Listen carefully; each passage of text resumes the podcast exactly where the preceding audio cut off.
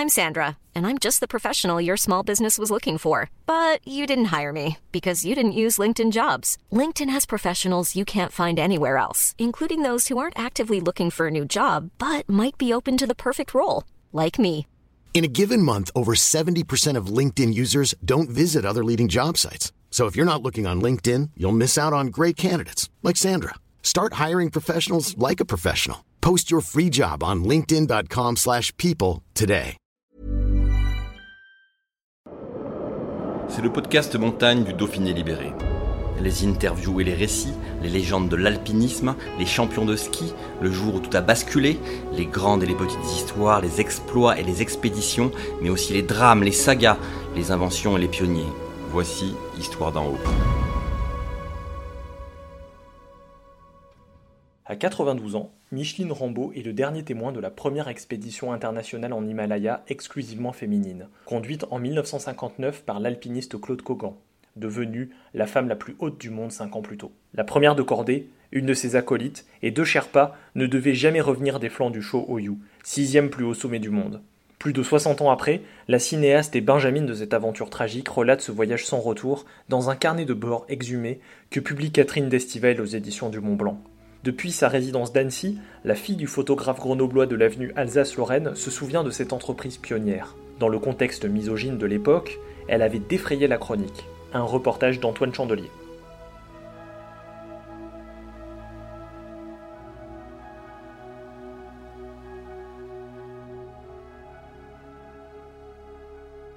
Alors, Micheline Rambaud, euh, comment euh, vous, à l'époque, fille du photographe de Grenoble, 30 ans, euh, vous vous retrouvez dans cette expédition au Shoyu, le sixième sommet du monde, en 1959, euh, à une époque où jamais aucune expédition féminine n'avait été organisée. Puis moi, j'avais pas de palmarès non plus. Hein.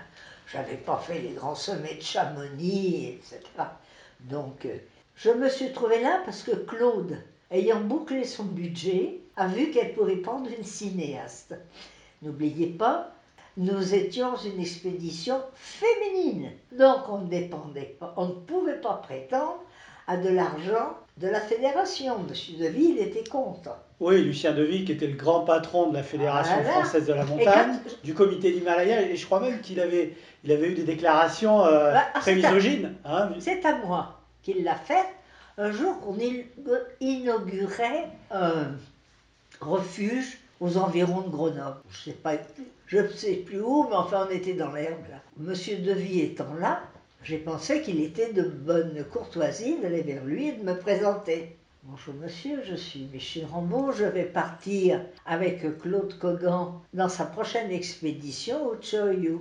Alors monsieur Devy me regarde, il me regarde et puis il me dit Ah J'ai toujours dit que le Choyu était ta vache, alors le jour où une équipe de femmes y sera montée, ça prouvera que j'avais raison. Une montagne à vache, c'est-à-dire une montagne Bah, facile, on y va comme, une comme une en promenade. montagne à vache, c'est une montagne qui n'a pas, pas de difficulté, etc.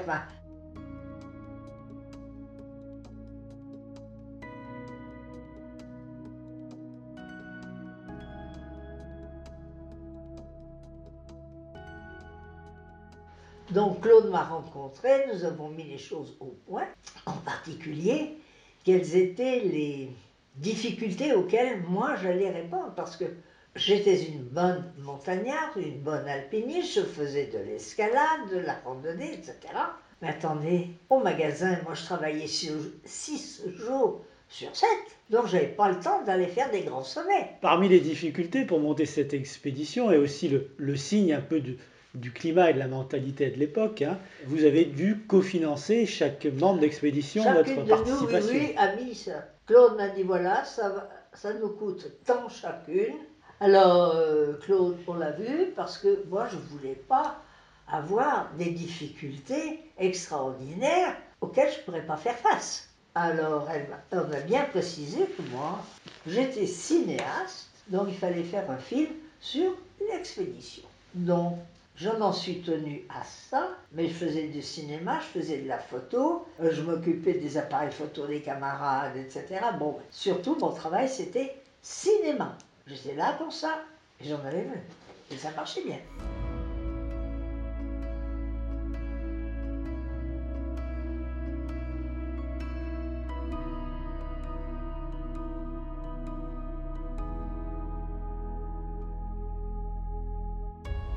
Alors, une expédition de 12 femmes, de forte personnalité. 9 européennes et 3 népalaises qui étaient des invités. Invités, dont les, les filles de Tenzing les- Norgay, le conquérant de l'Everest, oui. et sa nièce. Alors, je vais vous raconter comment elles sont entrées dans l'expédition, parce que Tenzing Norgay nous a choisi nos Sherpas, nos Sherpas personnels, et il a fait euh, choisir un certain nombre de Sherpas. Il voulait être tranquille, qu'il n'y ait pas de grève, c'était la grande mode. Au plein milieu d'une expédition, il y avait une grève. Bah, comme ça, ils faisaient monter les salaires. Il faut bien avouer qu'ils n'étaient pas beaucoup payés. Après, ils ont formé un syndicat des, des Sherpas. Et pour euh, remercier Tenzing, Claude lui dit Mais comment est-ce que je peux vous remercier de m'avoir choisi, mes Sherpas, pour que je sois tranquille avec, euh, avec cet encadrement? Oh lui dit Tenzing J'entends Claude me raconter le truc.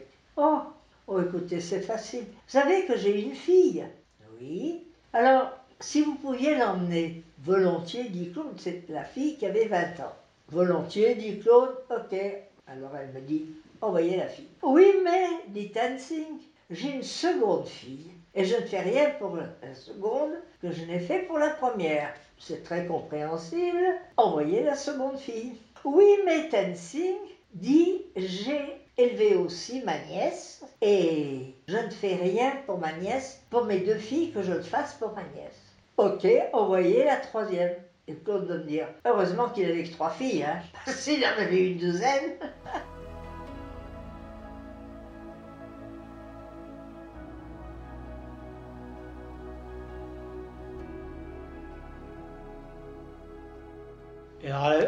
tête de cette équipe de 12 femmes, euh, la première de cordée, Claude Cogan, 1m50, mais qui avait à l'époque le titre de plus haute femme du monde, parce que quelques années auparavant, sur ce même Shoyu, elle était montée à 7400 Elle mètres. était montée à 400 mètres du sommet avec Raymond. Raymond Lambert, Voilà. grand alpiniste suisse. Voilà. Parlez-nous de, de Claude Cogan, cette personnalité. Qui était-elle dans ces années 50 Que représentait-elle?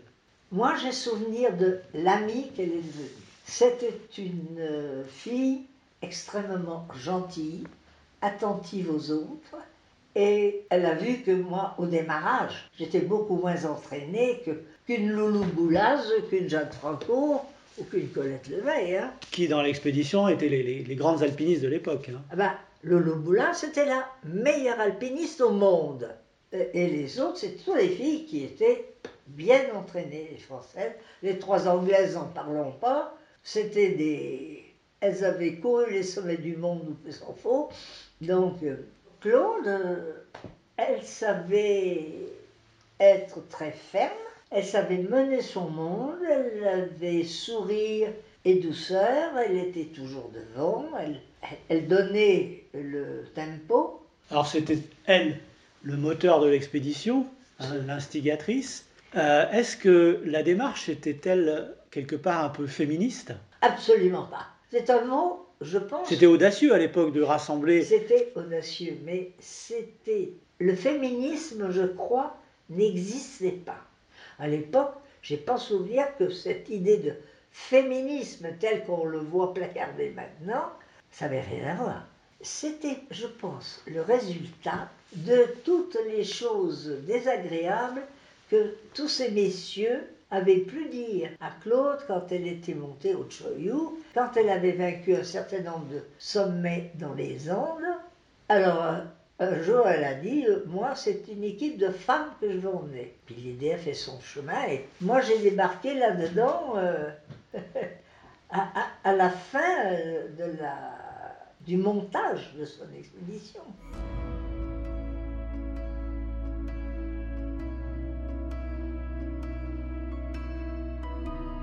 Alors on voit dans votre film, hein, le film que, Vous l'avez vu que, que vous avez euh, réalisé sur cette Oui. expédition, Voyage sans retour, un film qui a été primé, on, on remarque dans plusieurs passages euh, que vous mettez l'accent sur la, la féminité quand même de, de toutes ces Absolument, femmes. Absolument, parce On que les voit se remettre du rouge à lèvres au, au camp, de, au camp de base, hein, je crois. euh, dans, dans, mes, dans mon récit, vous trouverez euh, cette formule. J'avais dit à Claude, je pense que ça, ça, ça doit être un film de femmes une c'est pour une expédition de femmes vue par une femme regardant les autres femmes.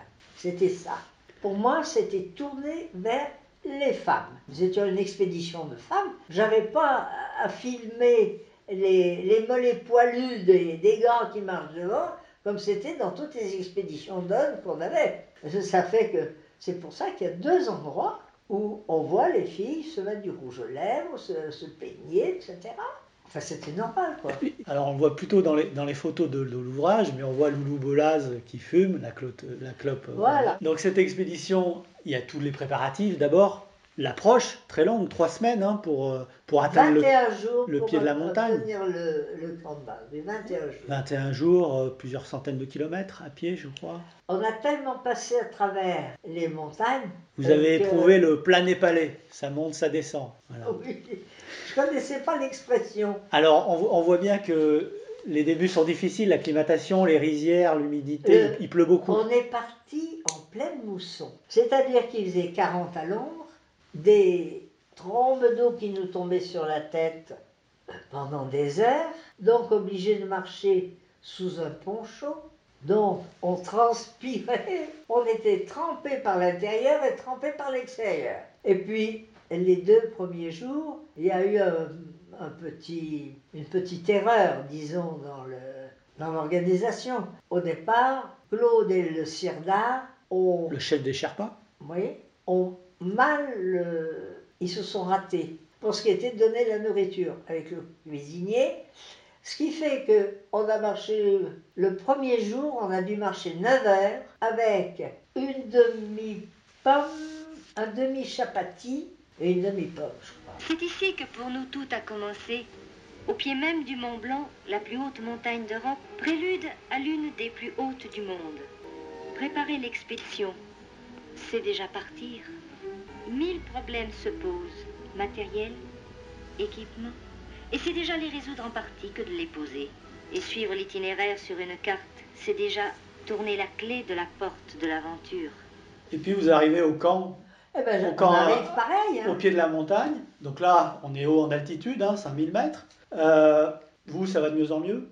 Oh ben moi, moi, le quatrième jour, le Toubib m'avait donné je me souviens du Dextrosport. J'avais mangé normalement, j'avais bu normalement, et c'était le. On avait passé les trois premiers jours difficiles. Le quatrième, ça a été. J'ai jamais été rapide. Je suis toujours pas rapide, mais j'ai marché. J'ai filmé tout le long. Faut pas oublier qu'une cinéaste, elle passe en, en tête de la colonne, elle filme, la colonne passe, puis après il faut qu'elle rattrape la colonne. Ou elle laisse passer la colonne, elle les filme en train d'arriver, ils passent, ils continuent, elle filme le départ, puis après ben, la cinéaste, elle n'a plus qu'à allumer pour euh, rattraper tout son monde. Au sommet des montagnes qu'ils ont vaincues, les alpinistes élèvent des cairns, ces hommes de pierre qui marquent leur victoire. Ces mêmes cairns, ils les élèvent aussi au pied des montagnes qui les ont vaincus in memoriam.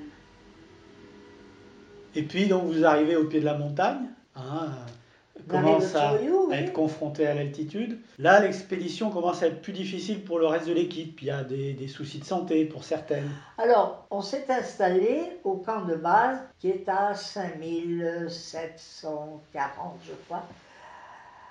Et euh, c'est le Louboula qui monte et elle s'est siadosée à 6000, 6100 ça a été dramatique parce qu'il a fallu la descendre à dos d'homme et il a fallu la descendre à 3004 pour qu'elle se refasse. Et puis on a une Anglaise qui marchait pas mal.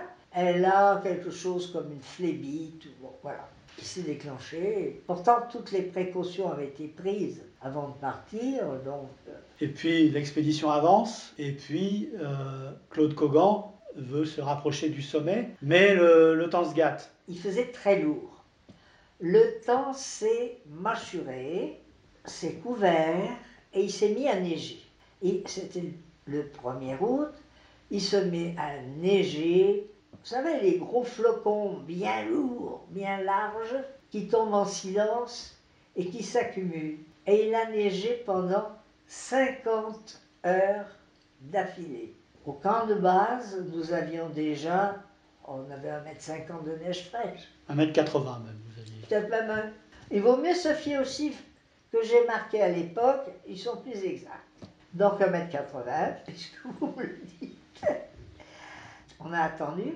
Alors nous avions Claude et Claudine qui étaient montés en altitude, qui étaient au camp 2, elles montaient au camp 3, il au camp 2, il y avait, elles avaient creusé des cavités, des grottes dans la glace. Et comme ça, on est à l'abri de tout.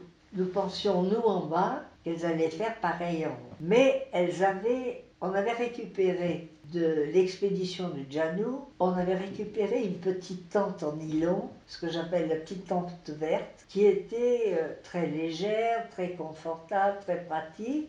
Et elles l'ont plantée et ensuite elles sont montées en direction du camp 3 et puis en direction du sommet. Elles ont vidé, le, ils ont emporté cette euh, petite tente, ils l'ont elles ne l'ont pas laissée sur place, elles l'ont mis dans leur sac et elles sont parties avec. Or, Claude avait peiné la veille dans toute cette neige fraîche. Qu'est-ce qu'elles ont fait? Qu'est-ce qu'elles ont décidé? On a des papiers qu'elle nous a fait passer par les mouvements des Sherpas, où elle dit qu'elle est fatiguée et qu'elle va redescendre, mais tout d'un coup, il y a un autre Sherpa qui arrive avec un autre papier, disant que finalement, elle monte. Montée. Et moi, une fois que les photos ont été développées à Grenoble, puisque c'était développé chez mes parents, comme ça on était tranquille, qu'est-ce que je vois? Claude Choyou, il a mis son chapeau. Comment se fait-il que voyant le Choyou avec son chapeau, elles aient continué Normalement, on fait demi-tour on va vite se mettre à l'abri. Là, elles ont continué et elles sont restées dans une zone qui a été lessivée par une avalanche. Probablement, elles avaient planté leur camp ou elles étaient. euh, Nous n'en savons rien. On n'en sait rien. On n'en sait On a rien. juste vu les traces de l'avalanche. Combien de jours après? Trois jours, ap- deux, trois jours après, quand on a pu monter, Aux sans alentours- risquer, sans risquer de nouvelle vie. Aux alentours de 7000 mètres à peu près, c'est ça? Je suis restée au camp de base parce que je remplaçais Colette, le Toubib, qui était descendu avec les deux qui étaient malades. Je, je faisais pour Claude et Claudine à leur place, bon, parce que chacun avait son travail. Je faisais les caisses, je m'occupais de ceci, de cela. Chacun fait tout ce qu'il y a à faire pour la collectivité. Alors, Et- mais à- moi, j'étais pas en haut. quoi. Alors, ce que j'en sais, c'est ce dont on a pu déduire, et c'est ce que j'ai écrit sur le moment. Le 2 au matin, on s'est levé dans une crasse noire, et puis, enfin, crasse, du brouillard, pas un bruit. Et à 9 heures, au moment où le soleil commence à taper sur les nuages du haut, sur le brouillard, on entend les avalanches qui démarrent dans tous les coins. Ça partait de tous les sommets environnants.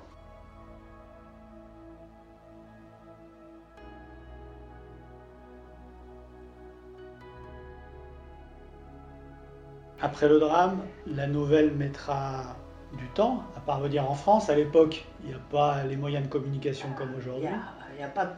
Une dizaine de jours, je crois, après. hein. S'il y avait eu les portables qu'on a maintenant, il n'y aurait pas eu de mort. Parce qu'on aurait discuté directement avec elle. Il fallait que quelqu'un descende à pied pendant une journée.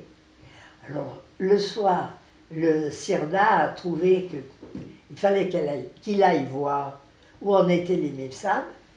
Ils sont partis à deux. Et dans l'après-midi, ils se sont fait ramasser par une avalanche. C'est comme ça qu'on a eu un troisième mort. Un quatrième mort. L'histoire, l'aventure se termine de manière tragique, euh, mais c'est resté euh, un morceau de bravoure dans, l'histoire de, l'alpinisme et des femmes en montagne. Est-ce que vous pensez que euh, cette expédition a pu euh, faire évoluer les mentalités Moi, j'ai fait une soixantaine de conférences. J'ai donc toujours soutenu cette thèse que on était une expédition de femmes et qu'on pouvait faire aussi bien. Les hommes avaient eu des morts, nous, avons eu des morts. On était des femmes, c'était pas un péché mortel de départ.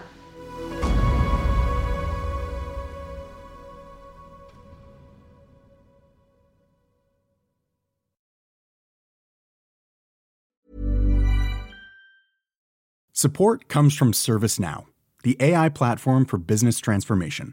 You've heard the hype around AI. The truth is, AI is only as powerful as the platform it's built into.